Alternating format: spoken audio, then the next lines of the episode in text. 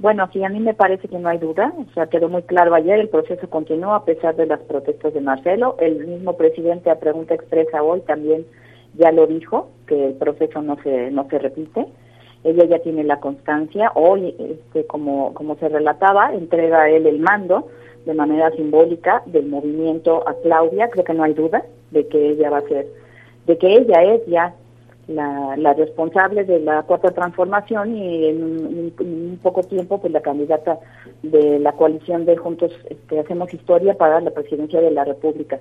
Los retos son muchos, por supuesto. El principal, creo yo, tal vez el más grande, es comandar al movimiento.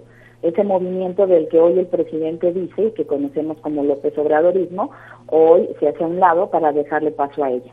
Y me parece que la estrategia es que tenga ella este eh, un año, digamos, o de aquí a, las elecciones, que también igual como ocurrió con Morena, las encuestas la señalan a ella como la, la ganadora, falta tiempo veremos, pero este, es que ella se se empodere, se apropie de ese movimiento, realmente se convierte en la cabeza de ese movimiento, porque si algo ha apoyado al presidente en estos cinco años de gobierno es justamente eh, el apoyo popular. Y entonces el gran reto de ella es eh, pues ocupar ese espacio. Por supuesto, nadie puede llenar los zapatos de nadie más, y menos de un dirigente tan importante como es el presidente López Obrador, pero pues ella tiene que hacer ese camino y ese es creo el principal reto por lo pronto. Eh, lo dijo desde el día de ayer, hoy ya se va a reunir con varias personalidades para formar un equipo, para empezar a trabajar, dice el tiempo apremia y sin duda no va a ser una tarea fácil porque difícilmente hay ahorita una persona que pueda llenar un liderazgo como el que logró Andrés Manuel López Obrador, doctora. Sí, así es. Entonces, sí, el trabajo es mucho. Eh, ella tiene un buen equipo, hay que ampliarlo, por supuesto. A mí me parece que ha estado bien asesorada como jefa de gobierno y ahora en la campaña.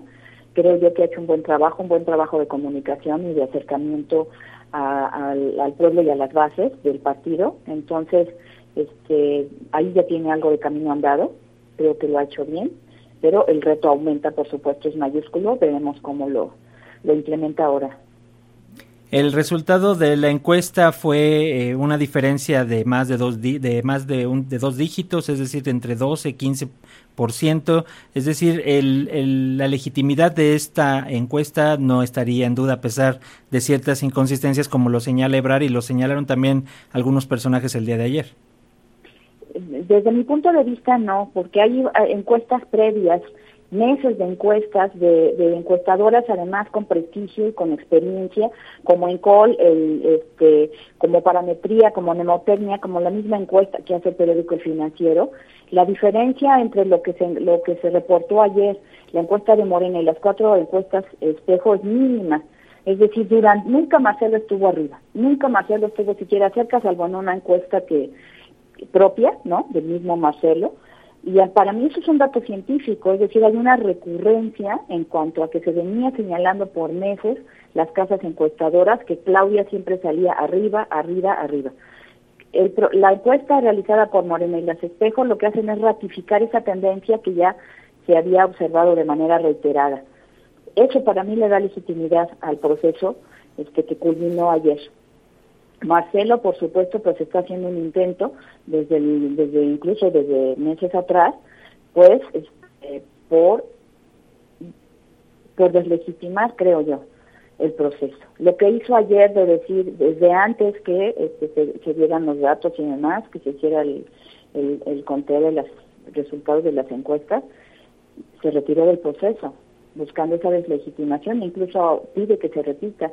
Y, bueno, ya creo que ya quedó claro que no se va a repetir, porque yo le preguntaría a Marcelo cuántas veces va a pedir que se repita, este, esperando que en alguna de esas repeticiones por fin él quede a la cabeza y sea él el ganador.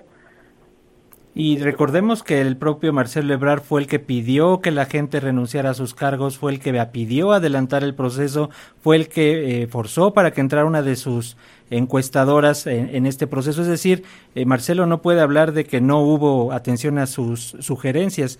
Y también otro personaje, doctora, rápidamente, Ricardo Monreal, la cara de ayer de Ricardo Monreal, la actitud de Ricardo Monreal. que hasta bajó de peso. o sea, ¿En serio?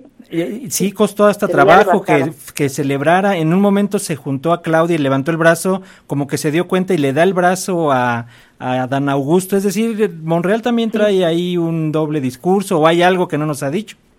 No, por supuesto que sí, este, pero además lo que le impactó me parece a mí es que este, lo reprobara la misma este, gente que respondió a las encuestas, porque quedó en último lugar, ¿no? Lo cual es extraordinario después de Manuel Velasco, que, este, que tiene poco conocimiento en la República, etcétera.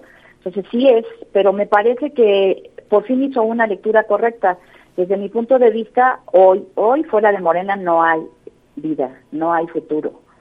Marcelo no sé este, qué, va a decidir al final, porque Malú ya acaba de decir que ni el chiste se van de Morena, que eso es una, de hecho incluso lo dijo así, que es una estupidez, que ellos no están pensando en eso, y Marcelo le acaba de decir a, un comunicador de, periodista de Radio Fórmula que en dado lo que pasó ayer ya no tiene espacio. Veremos. Así es. El lunes llama a una asamblea internacional, dice él, de su movimiento. Esperemos a ver cuál va a ser la respuesta eh, oficial de Marcelo Ebrard. El lunes dice que nos va a comunicar cuál es su decisión. Y, la, y finalmente, una reflexión rápida, doctora. Dos mujeres eh, van a contender por la presidencia en el 2024. Sí, es inédito y es una cuestión histórica. O sea, realmente no creo yo no había el, al inicio de este sexenio información que nos dijera que algo así iba a pasar. Y ya estamos en ese escenario y me parece eh, concuerdo con Claudia Sheinbaum, que es, que es tiempo de mujeres, que es el tiempo de las mujeres, y, pues creo que ya era tiempo de que dos mujeres pudieran disputarse la presidencia y eso y, este indefectiblemente pues va a hacer que tengamos una presidencia una mujer presidenta en 2024